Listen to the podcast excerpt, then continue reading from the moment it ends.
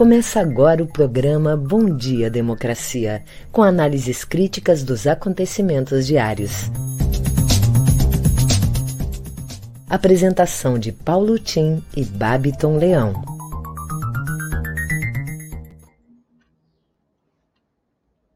Bom dia, democracia. Bom dia, democratas de todos os quadrantes do Brasil. Bom dia, companheiros internautas que nos seguem nesse programa. Bom dia, queridos colegas de trabalho, convidados de hoje, doutora Mari Perusso, sempre conosco nessas segundas-feiras compactas. Essa mais compacta ainda, porque ela está no feriadão, né? Aliás, o governo federal decretou até ponto facultativo. Aqui o litoral está cheio, né? todo mundo antecipando já as fériasinhas. Bem, hoje, dia 11 de outubro, outubro rosa, né?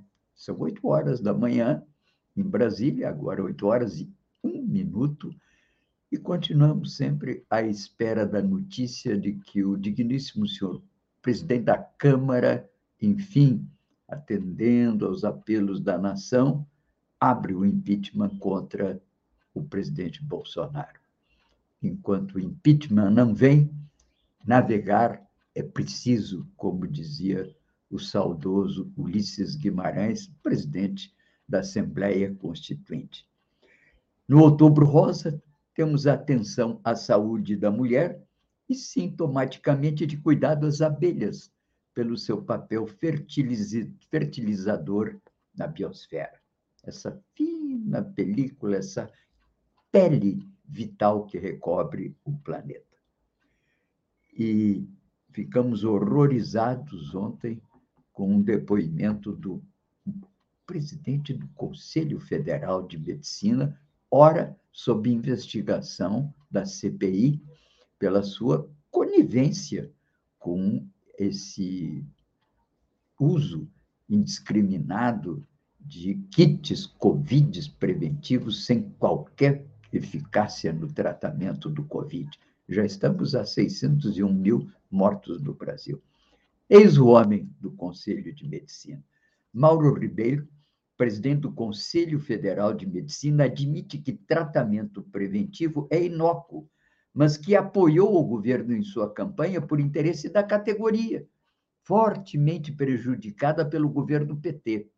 Estarrecedor. Presidente do conselho confessa que eles, do conselho, sabiam que a cloroquina não tinha eficácia.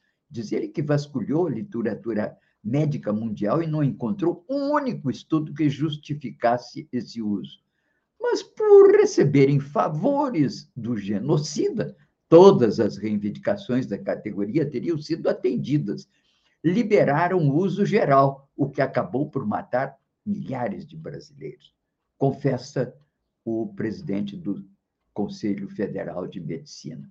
Ainda que o ódio à Dilma é por ela ter criado muitas vagas na faculdade de medicina e popularizado a medicina, entre aspas. Ou seja, o crime, aspas, dela segundo o médico fascista, foi ter aumentado a quantidade de médicos para servir a população, que tem grande deficiência na disponibilidade de médicos, e incluir entre a classe média, médica pessoas das camadas baixas da população, pobres que puderam cursar medicina através das cotas das universidades públicas, além do ProUni. Um criminoso, um vídeo confessando seus crimes sem o menor pudor. Isso tudo nos é transmitido hoje de manhã pelo nosso colega, comentarista sempre aqui conosco, Benedito Tadeu César, cientista político, que é da direção do Comitê em Defesa da Democracia. Essa é a realidade que estamos vivendo. Ao mesmo tempo, não dá para deixar de mencionar isso. Ontem, noticiou-se com ampla repercussão, inclusive repercussão negativa no ministro da Ciência e Tecnologia. O governo retirou mais de 90% dos recursos para ciência e tecnologia, bolsistas, pesquisadores, doutorandos, mestrandos, todo mundo sem recursos por ano que vem, uma barbaridade. E Bolsonaro ainda ameaça retirar recursos da educação para 2022, caso o Congresso derrube o seu veto à distribuição de absorventes femininos. Bem, é lamentável esse processo. Todo mundo está reagindo, sobretudo, a esses dois fatos, né? o veto à distribuição de absorventes femininos e essa é, retirada de recursos do Ministério de Ciência e Tecnologia. Quem reagiu muito a isso foi nosso colega, companheiro Renato Janine Ribeiro, presidente da SBPC, que diz que é inaceitável o que aconteceu e que vai ao Senado Federal com cientistas pedir ao presidente do Senado que reverta essa situação. Bem, essa é a abertura da nossa, do nosso programa hoje, Brasil atento a tudo o que acontece. Estamos aqui no Bom Dia Democracia, um programa que é uma conexão do jornal Brasil de Fato e Rede Soberania, com o apoio da CUT Rio Grande do Sul, um apoio da Durgues Sindical e também agora do Cressol. Eu sou Paulo Tim, tudo que falo aqui está registrado no meu, no meu Facebook, na fanpage, e inclusive com os links, caso alguém queira ler um pouco mais a fundo essas matérias citadas. E eu conto aqui com a colaboração valiosa do nosso querido Babiton Leão, a quem eu passo com bom dia a palavra para ele nos falar das manchetes do dia. É contigo, Babiton. Bom dia, democracia. Bom dia, Paulo Tim. E bom dia para toda a nossa audiência. Trago agora algumas das principais manchetes do dia. No G1, o Brasil registrou 167 mortes por Covid-19 nas últimas 24 horas, totalizando 600.047 óbitos desde o início da pandemia. Neste último final de semana, chegamos à triste marca, né? passamos a triste marca de 600 mil óbitos. É muito, muito lamentável. Relatório da CPI da Covid deve atribuir pelo menos 11 crimes a Bolsonaro, diz Renan Calheiros. O presidente diz que vai tirar dinheiro da educação e saúde se Congresso derrubar veto sobre distribuição de absorventes. Novo ensino médio começa em 2022 de forma desigual pelo país. Na CNN Brasil, lenha já é mais usada que o gás nas cozinhas brasileiras. apuração sobre milícias digitais cita Olavo de Carvalho, o blogueiro bolsonarista Alain dos Santos e o assessor especial da presidência, Felipe Martins. CPI pode se tornar observatório parlamentar permanente. No Estadão, Bolsonaro critica Alcolumbre por demora na sabatina de Mendonça. Aspas. O que ele está fazendo não se faz. Em rede social, o ministro Pontes faz críticas ao corte no orçamento da ciência. Desigualdade cresce mais no Brasil do que no restante do mundo na pandemia. O governo Bolsonaro se torna refém de Lira, que impõe que impõe e propõe pauta na Câmara. Jornal Brasil de Fato. Cinemateca Brasileira completa 75 anos fechada, sem planos e sem investigação pendente. No nosso programa de hoje teremos a participação da advogada e coordenadora da bancada do PT na Assembleia Legislativa, Mari Peruso, que vem conversar conosco sobre a agenda da Assembleia nesta semana. Em seguida eu volto trazendo o boletim coronavírus com a situação aqui do Estado. É com você, Paulo Gim. Muito bom, perfeito, Babiton. Eu destaco dessas manchetes todas, sempre trago aqui as capas dos principais jornais do país para que a gente tenha uma ideia de quais são os focos centrais em curso hoje na opinião pública e que são objeto de atenção da mídia, né?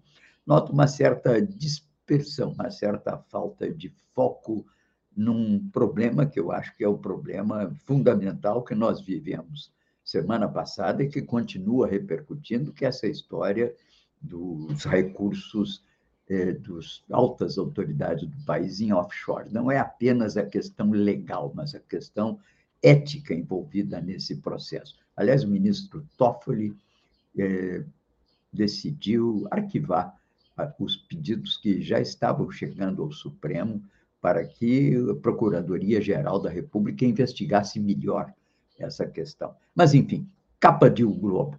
Investidores estrangeiros evitam leilões e infraestrutura. Capa de O Estado de São Paulo. Ações relacionadas à violação de direitos humanos triplicam no Brasil. Capa da Folha de São Paulo. Receita cresce, mas gasto estadual em educação cai. Como eu disse, é uma certa dispersão, inclusive com destaque para a matéria estadual de São Paulo.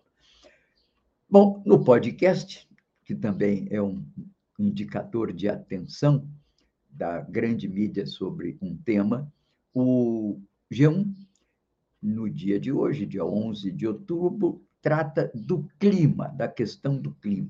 Quem pagará a conta da mudança climática? No segundo episódio de uma série especial, o assunto aborda a discussão que vai pegar na Conferência das Nações Unidas a partir de 31 de outubro em Glasgow, na Escócia. A série especial será publicada sempre às segundas-feiras até o início da Copa. Quem comanda esse podcast é a jornalista Renata Lopretti, um assunto da maior importância. Lembro que hoje nós temos à noite Estação Gaia, que é um programa mensal conduzida pela Aileen Schwambach, e ficam todos convidados para hoje à noite o assunto clima continua em pauta, né? A propósito disso, fiquei impressionado com uma matéria divulgada na Band News sobre a situação da seca no Pantanal. O número de mortes de animais vertebrados, não são nem os répteis, mas são os vertebrados. Se conta assim a centenas de milhares. A situação no Pantanal é terrível, já perderam aproximadamente um terço da sua área encharcada. É um dos maiores tragédias que estamos vivendo do ponto de vista ambiental no Brasil. Bem, vamos aqui ao café da manhã do grupo Folha UOL, ainda repercutindo a questão da Prevent Senior, aquela empresa de São Paulo, plano de saúde, com hospitais, dez hospitais, sete dos quais sem alvará de funcionamento, e que está agora enredada em razão da sua conivência com a campanha emanada do Palácio do Planalto para retardar a vacinação em nome de uma fórmula mágica que poderia curar o Covid, que não existe. Bem, diz aqui o café da manhã, Prevent Sênior não deveria ter sido aberta, diz especialista em, em planos de saúde. Professora da Universidade do Rio de Janeiro, afirma que modelo de negócios da operadora não é viável e que a empresa faz racionamento de recursos. Isso porque ela é uma empresa com um plano de saúde de preço baixo e se tornou acessível a dezenas, parece que já tem mais de 500 mil associados em São Paulo, que é exatamente a classe média, classe média mais baixa, e que tem, portanto, a grande expectativa de chegar ao plano de saúde nós temos no Brasil em torno de 41, 48 milhões de pessoas beneficiadas por planos de saúde. E isso, de certa maneira, indica, é um indicador de status social e de classe social. Eu costumo associar o plano de saúde à ascensão à classe média. Me lembro que eu estudei muito com um professor cubano chamado Jorge Bell, e ele me dizia que antes da Revolução Cubana, em Cuba havia uma expressão que era chegar al jamón, que em espanhol significa chegar no presunto. Aqui, quando os trabalhadores ou as pessoas mais humildes chegam ao plano de saúde, tem um grande, entre aspas, alívio na expectativa de incorporar ou de entrar num sistema supostamente melhor do que o SUS. É até fato conhecido que nas pautas reivindicatórias movimentos sociais, muitas vezes o acesso a plano de saúde é um dos requerimentos dos trabalhadores. Eu, particularmente, acho que isso é uma pena.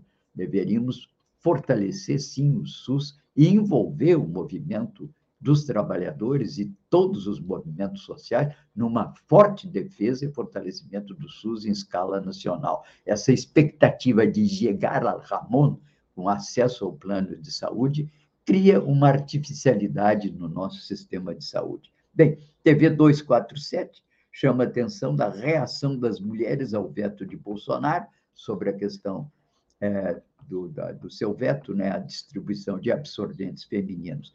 E também destaca o fato de que Lula pede trabalho de base, ou seja, o Lula, segundo 247, que transmite aqui, no seu Bom Dia 247, esse apelo do Lula para que trabalhem na base. Bem, vamos agora ao boletim coronavírus aí com o Babito e já voltamos com mais notícias e análises para vocês. Fiquem conosco. Vamos lá, Paulotinho, trazendo aqui hoje o boletim coronavírus, trazendo a situação do Estado no painel Coronavírus RS, que é disponibilizado pela Secretaria Estadual de Saúde e foi atualizado ontem às 11 horas e 39 minutos. Até o momento já tivemos 1.448.543 casos confirmados no Estado. Em andamento, em acompanhamento, na verdade, 7.422. Chegamos à triste marca de 35.045 óbitos e a taxa de mortalidade já atingiu 308 para cada 100 mil habitantes, e a letalidade 2,4. Agora, um fato importante e novamente preocupante: a taxa de ocupação de leitos e UTI em geral segue a subir. Né? Ele, já chegamos a 54%, semana passada estávamos em 56%, agora atingimos 58,6% é uma leve inclinação, muito leve, mas mesmo assim é uma inclinação. Temos que abrir o olho e seguir se cuidando. Agora temos já a terceira dose e você que ainda não tem a sua vacinação em dia, trate de dar jeito nisso. O boletim coronavírus de hoje fica por aqui, deixando o alerta de que, obviamente, a pandemia não acabou, então use máscara e respeite o próximo. É com você, Paulo Tim. Em seguida, eu volto com as notícias locais. Muito bem. Trago aqui um resumo das notícias da semana, numa excelente síntese feita no seu, na sua análise semanal, e que está publicada em A Terra é Redonda por um velho companheiro nosso aqui de Porto Alegre, o sociólogo Benício Schmidt. A cena brasileira. A questão ambiental continua centralizando as atenções de todo mundo às vésperas da Conferência de Glasgow, Diante da inapetência e desorganização do governo federal, governadores brasileiros consorciados pela temática vão à Escócia, liderados pelo governador do Espírito Santo, em delegação com proposições próprias e manifestação de interesse e militância. O eixo verde revigorado na Alemanha pós-eleitoral, PV vai entrar na coligação de governo, na Alemanha, com essas novas eleições e mudança de governo, de modo especial, bem como as tempestades de areia, Mato Grosso do Sul, São Paulo e Minas, funcionam como alerta e ponto de disparo de novas iniciativas ao nível subnacional. Destaque-se também o efeito das pressões, que são pressões ambientalistas que acompanham esse processo. Bem, do, outras matérias destacadas pelo Benício, as manifestações de outubro indicam dificuldades de mobilização social ou receio de conflito com hostes contrárias, especialmente causadas por bolsonaristas e forças de segurança sob a influência do armamentismo vigente. Cansaço físico também é possível de ser diagnosticado, o que não chega a influir nos prognósticos otimistas da esquerda lulista de modo especial pesquisas de opinião vão configurando o favoritismo de Lula sobre os demais candidatos, assim como são sublinhados os traços de crescente reprovação ao governo federal. Leio aqui Cena Brasileira de Benício Schmidt, publicada em A Terra Redonda. Continuando, a reforma política ampla foi inviabilizada pelos prazos necessários à sanção. Como resultado das medidas aprovadas pelo Congresso, ficam a contagem em dobro dos votos em mulheres e negros para fins de participação no fundo eleitoral, cujo valor ainda é uma incógnita, por parte dos partidos que propõem essas candidaturas. Uma garantia de sobrevivência aos pequenos partidos políticos está garantida, ainda que terão de cumprir requisitos complexos quanto ao quociente eleitoral para manter a sua existência, afetando, sobretudo na esquerda, o PCdoB e o PSOL no contexto de vazamento dos segredos financeiros de autoridades máximas como presidente do Banco Central e o ministro da Economia, no Pandora Papers, sobre paraísos fiscais, chegamos, diz o Benício, uma inflação de 10,25% ao ano, ao nível da época do Plano Real. Isso sem os destaques de índices pertinentes a combustíveis e certos alimentos essenciais, como proteínas animais. A crise hídrica e o aumento dos preços dos insumos para a agricultura, especialmente proveniente da China em crise energética, devem sobrecarregar os índices da inflação nos próximos meses. Bom, recentes decisões do Congresso Nacional afetam também a Lei da Improbidade de 1992, trazendo, entre outras mudanças, um afrouxamento geral no encaminhamento das ações em defesa do patrimônio público por parte de agentes e concedendo o monopólio da iniciativa ao Ministério Público em detrimento da Advocacia Geral da União, por exemplo, entre outros órgãos. Na mesma direção, a Câmara dos Deputados prepara a votação de uma PEC que muda a composição do Conselho Nacional do Ministério Público e amplia a possibilidade de interferência política, dando ao Congresso poder para indicar mais membros ao órgão. Na mesma direção das alterações sobre a improbidade, Trata-se de um avanço sobre os mecanismos de controle público por parte dos políticos profissionais. O Conselho Nacional do Ministério Público responsável pela fiscalização administrativa, financeira e disciplinar do próprio Ministério Público e seus membros. Em debate com essa decisão adiada para as próximas semanas, o assunto deve gerar muitas controvérsias. Matéria, portanto, que é a newsletter do Benício Vieira Schmidt, professor aposentado da Sociologia da UNB, consultor da Empower Consult Autor. Bem, aqui destaco assuntos internacionais importantes para fechar essa primeira abordagem de notícias do dia.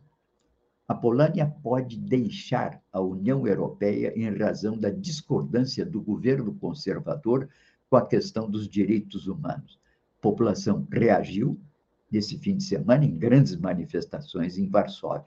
O crescimento da extrema-direita na Europa Oriental preocupa. Hungria vai pelo mesmo caminho que a Polônia. Já arrefeceu um pouco na Alemanha e, graças à vitória do Partido Social Democrata, que está em formulação para montagem de um novo governo, deve estar controlado, e na França também arrefeceu o ímpeto da Frente Nacional, é, com a senhora Le Pen, e deve significar também uma relativa contenção da extrema-direita nesses dois maiores países da União Europeia. Mas, bem, uma empresa internacional de grande importância está em crise. É o Facebook. Nós assistimos na semana passada o problema de cinco horas fora do ar, porque não conseguiam entrar nas áreas, nas, nas instalações onde estavam os controles. É uma situação inusitada, quer dizer, parou o mundo porque perderam a chave do depósito. Dizer, é uma coisa é inacreditável. Mas não é só isso, não.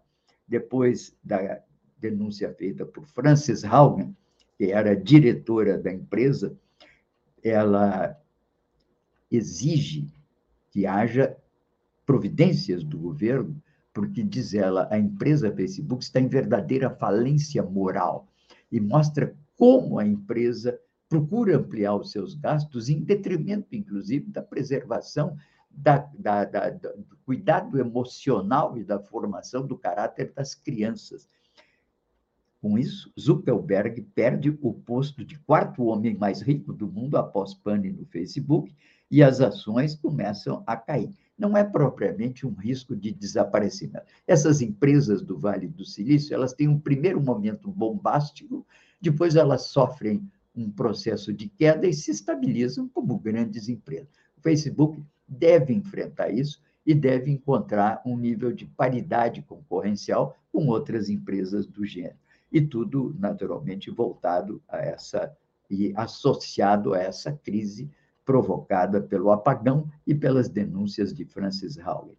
Bem, preocupa a questão da democracia na América Latina. A em espanhol ontem fez uma longa matéria com uma pesquisadora que mostra que a juventude latino-americana não acredita mais na democracia, principalmente os mais pobres. A matéria está passando essa semana na CNN em espanhol e eu recomendo. Bem, vamos agora às notícias locais aí de Porto Alegre. Vamos lá, Babiton. Vamos lá, Paulo Tim, trazendo as notícias locais aqui hoje, primeira mão do jornal Correio do Povo. Fiscalização autua bar, mas não registra aglomerações na madrugada em Porto Alegre. Só, só uma questão corrigindo, não são não do Correio do Povo, é de Gaúcha ZH. Os agentes que integram a operação Esforço Concentrado em Porto Alegre encontraram a cidade sem aglomerações na noite do último sábado 9 e na madrugada de ontem. Não houve dispersões. O estabelecimento foi autuado por estar recebendo público sem máscara na rua Conselheiro Travassos, bairro São Geraldo. Conforme o comandante da Guarda Municipal, na noite da sexta-feira 8 e na madrugada de sábado, a fiscalização já havia percebido um movimento menor nas ruas.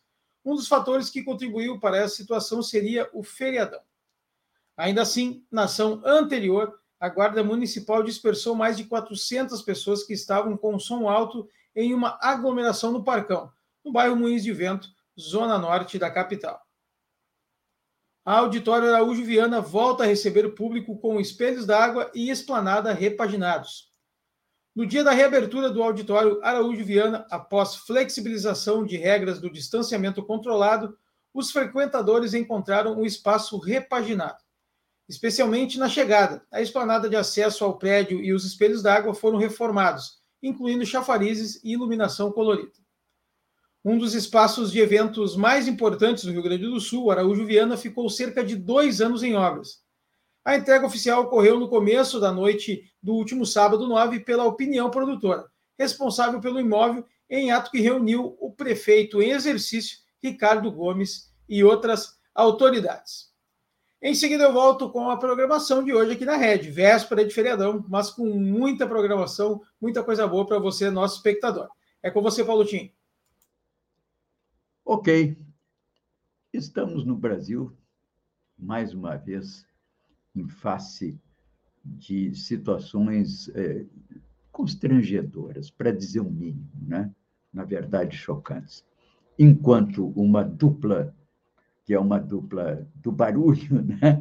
como se dizia antigamente, uma dupla explosiva da economia, como diz Francisco Celso Calmon, no jornal CGN, em que faz uma longa avaliação dessa ação de duas autoridades, das três que compõem pelo né, o Conselho Monetário Nacional e que fixam as regras de câmbio e de juros para o país. É o presidente do Banco Central, ministro da Economia. Por um lado, né, dois, dois milionários, na verdade, com não são apenas aplicações em paraísos fiscais, eles são detentores de offshore, de empresas que operam operações, fazem operações de câmbio nesses paraísos. São, portanto, é, claramente especuladores de câmbio. A gente costuma passar a mão por cima e falar que são grandes investidores. Na verdade, eles são operadores de câmbio, operam, trabalham. É uma coisa que as pessoas não sabem, né? não se dão conta. O Brasil tem uma pauta de exportações relativamente grande. Não é um dos grandes países no mercado mundial. O Brasil, para a gente ter uma ideia, o Brasil é chamado país do 1%. Em alguns campos, nós temos mais de 1%. Por exemplo, a população, nós temos mais. Também em transações financeiras, temos mais. Também em depósitos em moeda estrangeira, em paraísos fiscais, temos mais de 1% mas, no geral, o Brasil é um pouco do 1% do universo, digamos assim, de relações econômicas mundiais. Bom, é claro que nessas operações, que são operações realizadas dos paraísos fiscais, convergem os exportadores, convergem os grandes negócios que são realizados em escala mundial. Quem tem dólares são exportadores, são pessoas que têm os seus produtos vendidos no mercado nacional, recebem dólar. Então, portanto, tem um mercado disponível para a aplicação desses recursos. Quando eles trazem esses recursos para o Brasil, eles vão ao Banco do Brasil ou qualquer outro banco, eles não vão receber em dólar, porque o Brasil não opera em dólar internamente, recebe em cruzeiros, em reais em cruzeiros, em reais, em moeda nacional.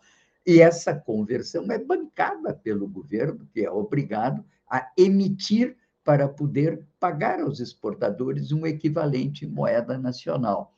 E é isso que permite ao país formar reservas internacionais. Nós temos 350 bilhões em reservas internacionais que foram geradas por exportadores, compradas pelo governo, como o governo não tinha dinheiro, ele se endivida. A aplicação disso no mercado americano não dá quase nada, tem um custo brutal, porque 350 bilhões de dólares multiplicado por quase seis reais, que é o, o preço do dólar, um dólar no Brasil, aí tem-se uma ideia de quanto significa manter essas reservas internacionais em reais, porque há que pagar juros sobre isso. Então, o governo se endivida, paga os juros, paga uma média de juros em torno de 8%, agora um pouco mais, porque é uma, é uma taxa sempre maior do que a Selic.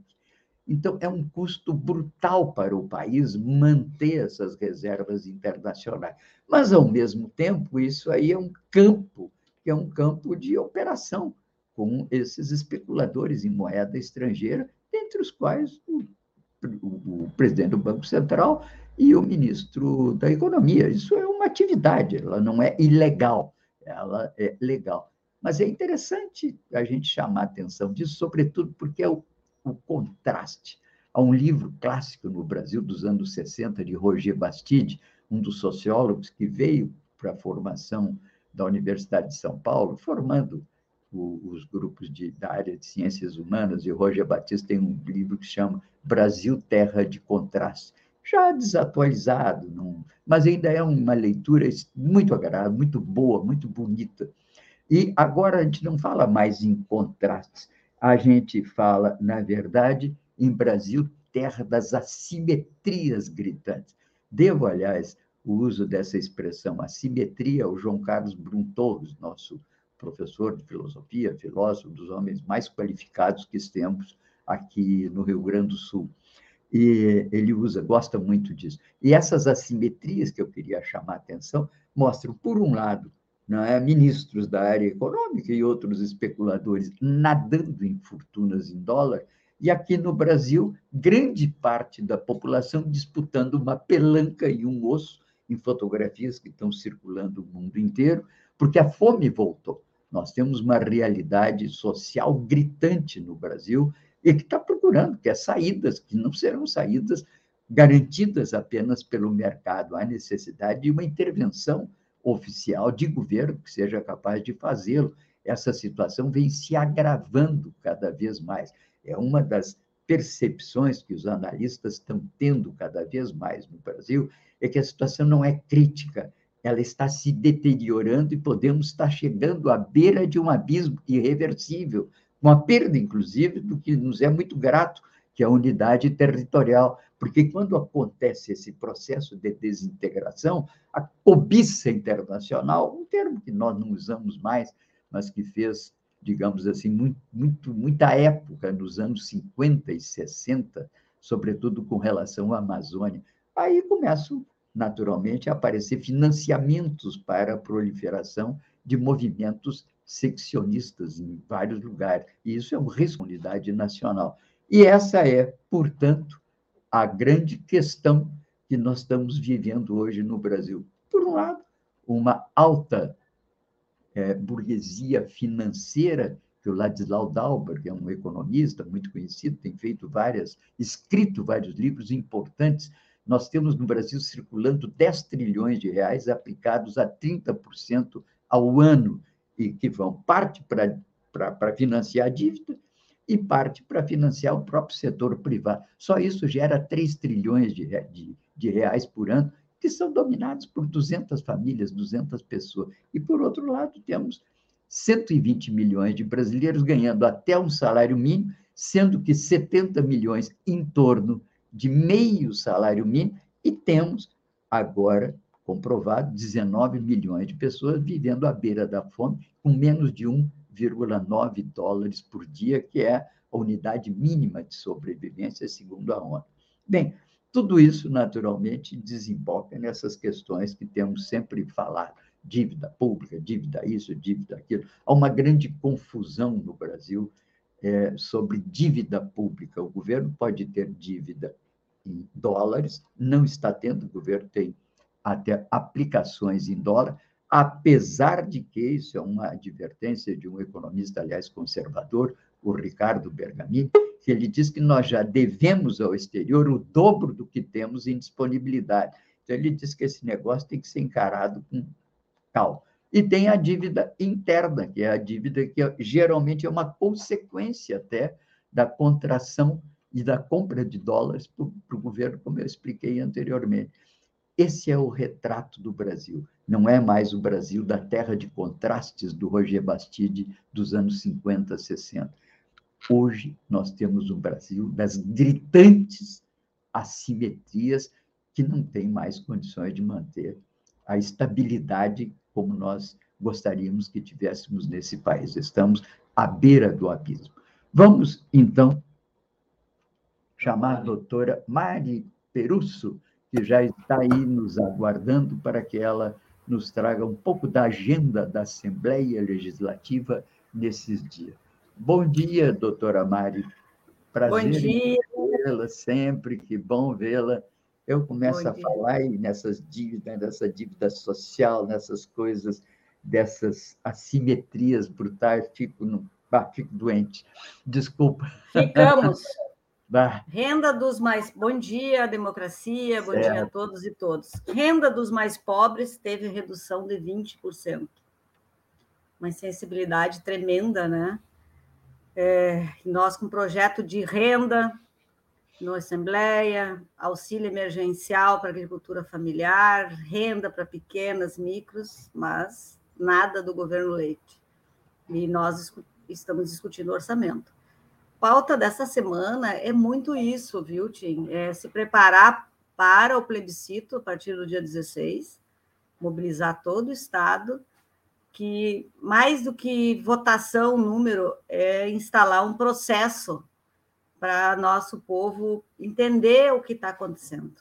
É, o governo terminou com o plebiscito, mas nós estamos fazendo esse processo no Estado inteiro, explicando o que, que significa a venda da Corsã, o que significa a venda de várias estatais. Né? Uhum. É, as pessoas vão começar a sentir agora a tarifa maior da Equatorial que comprou a CEAD. Então, esse é o processo. Essa é a nossa dedicação, a dedicação das bancadas de oposição na Assembleia. E discutir essa questão do orçamento, que estamos no período de emendas. Foi até o dia 7 as emendas para a comissão, depois emendas na comissão, é, o CEPERGS, as entidades sindicais há oito anos sem aumento do servidor público, que foi a custa do não, não reposição da inflação aos servidores, uhum. principalmente as categorias não da segurança, isso só fazem quatro anos, professores, nível médio, que o governo alcança o tal do superávit deles. E mais, a cobrança da Previdência é em quem já estava aposentado. E a cobrança aumentar os, os índices percentuais de cobrança. Então, nós é, estamos nesta fase, né? Os, nos projetos a gente tirou da pauta da Corsã, a gente conseguiu essa pequena vitória. O governo vai ter que entrar e ter 30 dias, então nós estamos muito dedicados a essa causa do plebiscito, explicando os municípios pequenos, é, os, os, deputados andando pelo interior, fazendo os roteiros, explicando. Lá em São José do Iacorá, lá em é, Vila Nova do Sul, em Guaporé, todas as regiões, o que significa esse projeto de privatizar e regionalizar a água. É essa a grande discussão. Então, muito trabalho, Tim. Não tem sessão, é feriado amanhã, mas nós vamos, nós estamos trabalhando. Não dá para ficar um dia parado. Isso Explica aí. Como, é que vai, como é que a gente vai votar nesse plebiscito, Mari? tem urnas locais, mas tem uma plataforma que é, uhum. é decidim.rs.com.br. É, essa plataforma, a, a bancada do PT estadual fez uma doação para o movimento, que é uma plataforma lá é, de Barcelona. Então, é a plataforma que tem consulta sobre os hospitais, tem aquele programa Assistir, sobre os pedágios, e agora nós estamos trabalhando essa plataforma para a questão do plebiscito. Então, dá para eh, já acessar a plataforma decidimrs.com.br, se cadastrar e é, poder ali é, votar online. A ideia é essa: estabelecer uma grande rede online para trabalhar isso. Eu acho que seria bem legal alguém vir explicar sobre essa plataforma, né, aqui na Rede Democracia. É. É muito temos... boa ideia, assim. Vamos é... saber direitinho como é que se faz isso. Isso, como é isso. que administra a, o processo do plebiscito? É a Assembleia Legislativa? Não, não. São várias entidades. São mais de várias 70 entidades, entidades entre 70. partidos políticos. E a, a bancada do, do PT, é, é, além de mobilizar e tudo, tá fazendo, fez essa montagem dessa plataforma. Que, né? Então, nós nos cotizamos certo. e tal, e trouxemos é, via software livre para ela servir um início. O governador foi para Barcelona, né? Ver uhum. Barcelona, ver tudo. Mas, assim, processo de diálogo zero, pois bem, nós temos a plataforma de Barcelona para ouvir a e, população. E, e, quais os partidos, além do PT, que apoiam? Muito o PSOL, né? O PSOL, PSOL várias Sim. entidades que têm seus militantes do PDT, vários é, trabalham do PSB, é aí é, setores, né, é, desses outros dois partidos. Então, mas as entidades sindicais estão absolutamente todas, né, as centrais aí tocando no momento de baixa de mobilização da área sindical, né? Momento difícil da área sindical, por todas as relações que tem, mas está ganhando volume. O plebiscito é só uma etapa para a gente acostumar num processo né, de escuta de, de, a população e a população se manifestar, porque a gente já foi né, a capital da democracia popular, já perdemos isso, né? O hábito, né? Não então é dúvida. isso. Não tem dúvida. Ok, Mário, muito obrigado, então. Grato pela tua presença, essas notícias importantíssimas. Vamos, então, estar preparados a partir do dia 16, não é? Isso. Isso. Eu vou pra, agradecer a vocês e vou passar para o Babiton o contato de quem pode explicar bem essa questão da plataforma e tal, Isso. porque eu acho que é um serviço muito legal. Muito bem. Daqui para diante. Bom dia a todos e todas okay. e vamos à luta. Um abraço. Muito obrigado. Bom dia, boa semana. Ok, então vamos aqui rapidamente algumas notícias que são importantes, né? O Jamil Chad, do Notícias UOL, destaca que o governo está de olho em evangélicos e quer ser sede da Cúpula Mundial de Religião em 2022. A pauta é um dos carros-chefe da nova diplomacia brasileira e que, ao longo dos últimos dois anos, fechou alianças com governos ultraconservadores para promover essa agenda e trazer esse encontro de cúpula mundial da religião para o Brasil. O governo também publicou decreto que instituiu o salário, institui, já instituiu o Auxílio Brasil, e não fica muito claro como que os outros benefícios associados ao Bolsa Família, que já não existe mais. O Bolsa Família acabou com a instituição do Auxílio Brasil. E fica essa discussão, e fica essa dúvida. E os outros é, benefícios e as outras articulações? O Bolsa Família não era um dinheiro de paraquedas na conta das pessoas, que é o método através do qual esse governo vem procurando eh, usar para transferência de renda para as famílias carentes. O Bolsa Família era um programa de Estado articulado com uma série de iniciativas que tinham que ver com a saúde da família, com o médico familiar, com acompanhamento escolar, enfim, uma avaliação das condições de vida da saúde e associados, inclusive, a outros benefícios eh, da família. Com o Auxílio Brasil, parece que tudo se transforma no que se chama contemporaneamente de dinheiro de paraquedas que é a ideia de depositar na conta, vai lá e tem, é aparentemente mais simples, mas perde-se a capacidade de avaliar com maior acuidade a eficácia desses programas, para não dizer que esse é um sistema e que acaba retirando prefeitos do processo de seleção e administração dos beneficiários, fazendo com que haja uma percepção de que não é um programa do governo federal, mas que é um programa de Estado, em que governo federal, estados e municípios asseguram o acompanhamento das condições de vida das populações mais carentes. O governo não quer isso, ele opta pelo mecanismo, que é um mecanismo de caráter, vamos chamar assim, mais populista, né? e que dá acesso e dá aquela ideia de enclausurar o eleitor a esse paraquedas abençoado que deposita esse dinheiro na sua conta, para não dizer que isso facilita muito essas irregularidades. Já naquela história do auxílio é, de emergência, o número de beneficiários, até funcionários públicos, militares, foi assombroso, porque se abandonou o cadastro básico, eu quero o cadastro familiar.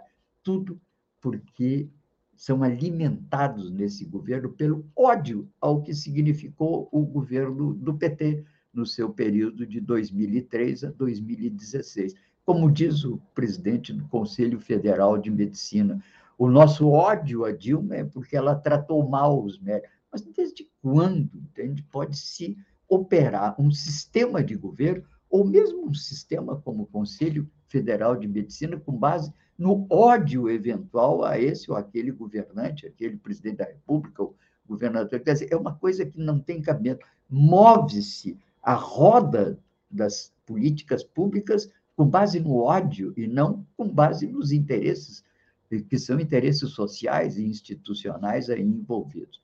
Tudo muito lamentável. Mas o ano que vem tem eleições. Bom, vamos lá ao Babiton com a programação do dia. Diga lá, Babiton, o que, é que temos hoje? Quem é que está aí nos acompanhando? Pois é, Paulo Tim, bastante gente aqui nos acompanhando em pleno feriadão, né? Muita gente de feriado e a gente, claro, obviamente deseja um ótimo feriado a todo mundo e agradece a todo mundo que está aqui conosco. E quero convidar todo mundo a participar hoje, a acompanhar aqui a nossa programação, que mesmo nesta véspera de feriado e para quem está aproveitando o feriadão, a gente vai seguir fazendo aqui os programas da rede. Bom, hoje no Espaço Plural Debates e Entrevistas, que acontece de segunda a sexta, às 14 horas, nós vamos abordar o caso Guedes e os paraísos fiscais.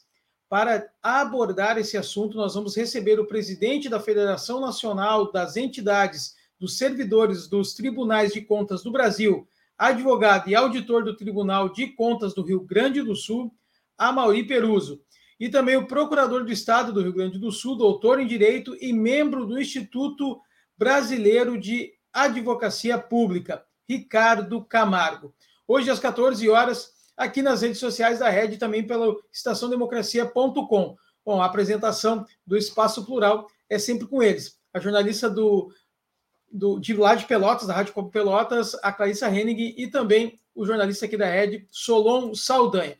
E hoje temos também o programa mensal aqui da Rede sobre o meio ambiente e sustentabilidade, que é o Estação Gaia. Ele acontece hoje, neste dia 11 de outubro, e hoje vamos abordar COP26, balanço e perspectivas. A convidada é a ex-ministra do Meio Ambiente, Isabela Teixeira. A apresentação do programa é da nossa companheira aqui, Aileen Chivambach, doutora em Educação e Ciências. E também ela vai contar com a colaboração hoje da professora uh, titular do Departamento de Ecologia e do Instituto de Biociências da URGS, a Terezinha Guerra. Ela vai ser uma colaboradora no programa que vai, então, contar com a convidada ex-ministra do Meio Ambiente, Isabela Teixeira, no Estação Gaia, hoje às 18 horas. Não perca. E logo depois do Estação Gaia, coladinho às 19 nós também temos o programa Farol Literário, que é um programa de incentivo às letras promovido pela Casa do Poeta Brasileiro e Casa do Poeta Latino-Americano.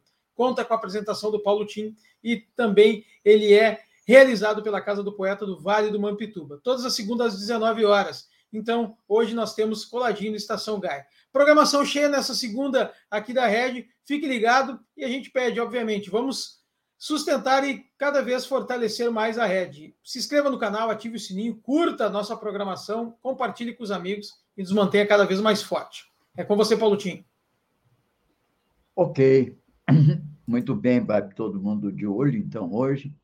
Um bom debate às duas da tarde, à noite com o Estação Gaia, né? E hoje é segunda-feira, também temos o Farol Literário às 19 horas, ficam todos convidados, sempre um papo agradável. Hoje vamos fazer aqui uma reunião com os Gaudérios, um conjunto de gaúchos é, interessados em literatura e poesia gauchesca, estarão conosco aqui hoje e vamos dedicar, portanto, o farol literário a esse tema da poesia gaudéria.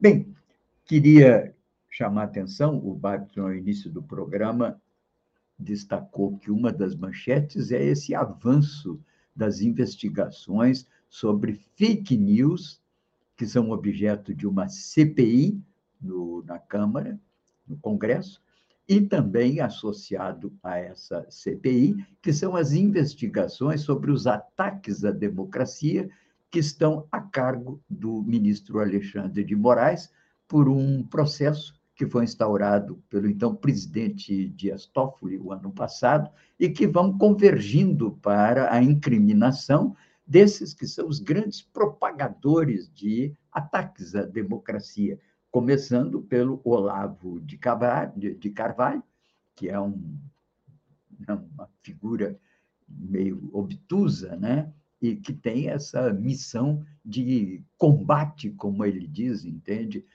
Ao comunismo. Para ele, comunismo são todas as formas civilizatórias que foram se incorporando à humanidade desde a Idade Moderna, a Idade Contemporânea, e que se constituem para ele em obstáculos ao livre eh, movimento das pessoas, numa exaltação ao infinito da condição libertária que eles chamam dos homens. Há um grupo, aliás, americano de extrema direita, lá nos Estados Unidos, se chama os libertarians, e que são exatamente a expressão naquele país desse pensamento que é o da exaltação da liberdade sem fronteiras e sem limites. Quando nós sabemos que a condição humana implica necessariamente um marco civilizatório, que é a substituição da força pelo direito, e, portanto, de uma tentativa de substituir o ideal de justiça na forma da lei num tabernáculo especial que é o Estado, para que se promova um mínimo de igualdade que toma a forma na justiça de equidade, que é a igualdade de todos perante a lei, mas como um mecanismo de propagação da igualdade social de todos os homens. Bem, homens, mulheres, enfim queria chamar a atenção e leio aqui uma, uma mensagem que nos mandou César Benjamin, editor da revista Contraponto, figura conhecida é, na oposição, na esquerda brasileira, de longa trajetória, ele e a família dele, do César Benjamin. Eu estou em um grupo de zap bolsonarista, diz o César. De vez em quando dou uma olhada. É impressionante. Primeiro, porque eles têm uma poderosa central de produção de notícias, entre aspas, tudo entre reportagens, declarações, revelações. Todos os dias aparecem várias matérias novas, muitas delas feitas na rua, outras em estúdio, tudo custando muito dinheiro. Segundo, porque eles criam uma realidade paralela que nenhum de nós pode sequer imaginar. Dizem qualquer coisa, sempre com muitos detalhes, locais, datas, nomes, e completam. Isso a imprensa não mostra, ou isso a Globo Lixo não mostra. Segue-se apelos para que as pessoas não vejam televisão nem leiam jornais e só se informem pelo próprio grupo, uma única fonte confiável. A propósito disso, não deixem de vir nesse fim de semana, que é Colônia Dignidade, que é exatamente isso, numa experiência que um alemão fez no Chile, já no pós-guerra, e sobreviveu até agora, e que se constitui, inclusive, num dos lugares de tortura na instauração do regime Pinochet. E se criam as seitas, esse é o caminho da seita, é o isolamento da família, o isolamento dos meios de comunicação, isolamento de tudo que possa constituir uma conspurcação daquela pureza da seita, comandada geralmente por algum maluco. No caso, esse que foi o líder da colônia Dignidade ainda era um pedófilo, que acabou preso, mas aos 80 anos de idade. Provocou muitos males em muitas pessoas durante muito tempo. E o impressionante é que envolvem as pessoas e as pessoas sabem do que está acontecendo e não denunciam e não abrem. Bem, segue aqui, porque esse é o caminho dessa formação das seitas, né? Apelos para as pessoas não vejam televisão nem leiam jornais e só se informem pelo próprio grupo. Esse é o caminho da formação das seitas de qualquer tipo, pode ser religiosa, podem ser políticas, e às vezes até com as pretensões científicas, como foi o caso agora desse kit Covid. Acabo de ler uma notícia detalhada, que o resumo é o seguinte: o governador Rui Costa, do PT, com aval do STF, vendeu 10% do território do Bahia para os chineses. O dinheiro foi embolsado pelos políticos e juízes uma faixa litorânea, tem até a foto, mostra os chineses que vão cercar a área para que os brasileiros não se aproximem. Terão porto e aeroporto internacional, construirão milhares de prédios de 30 andares só para ele. Tudo falsa notícia. A notícia termina assim: divulgue para que todos os seus contatos saibam que a invasão já começou. PT, Supremo, Lula, apenas marionetes podemos perder o nosso país. A batalha é liberdade versus domínio. Não temos mais tempo. Notícias assim, diz o César, circulam todos os dias para milhares de pessoas. O bolsonarismo é diabólico, porque ele se fecha como uma seita e essas seitas vão se expandindo e, a partir já do controle que tem de amplas faixas governamentais públicas podem provocar estragos, como provocaram no caso da pandemia do Covid, que tivemos mais de 600 mil mortes.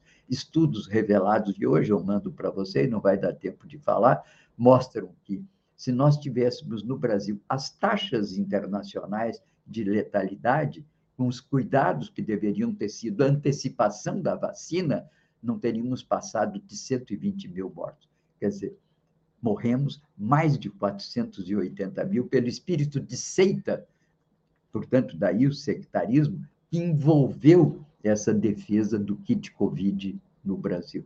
Enfim, são assuntos da maior importância. Fecho o, o assunto de hoje, não poderia deixar de falar, seria amanhã, mas como amanhã é feriado, lembro aqui e mando a vocês uma que é o artigo do dia e que se refere à tentativa de golpe que setores militares comandados pelo ministro da Justiça em 1977, governo militar Geisel, tentou impedir a redemocratização e tentou um golpe de Estado, felizmente controlado pelo Geisel, que depois disso, inclusive, conseguiu acelerar o processo, do ponto de vista dos militares que comandavam o processo, comandou é, e acelerou o processo de redemocratização. Lamentavelmente, não tivemos ainda, naquele momento, as eleições diretas para presidente da República. Mas já em 79, dois anos depois, vinha a anistia, o retorno e a abertura das prisões.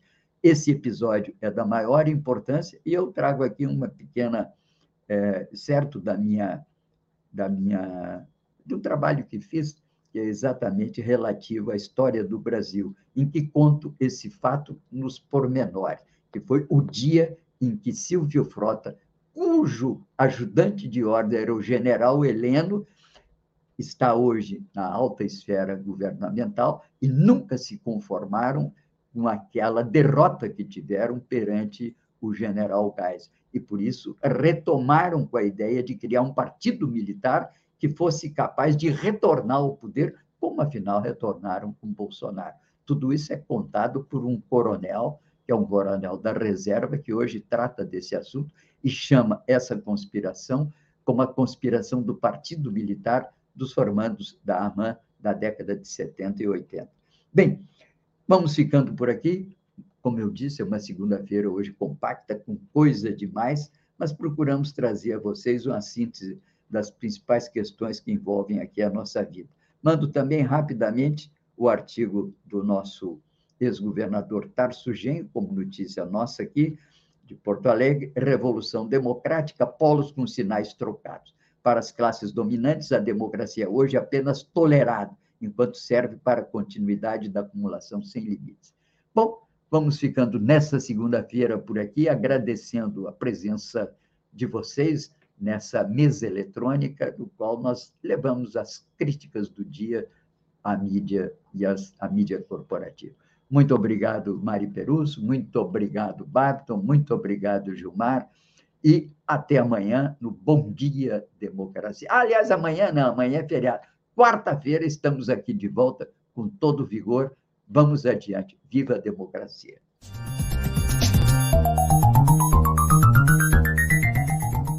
Este foi o programa Bom Dia Democracia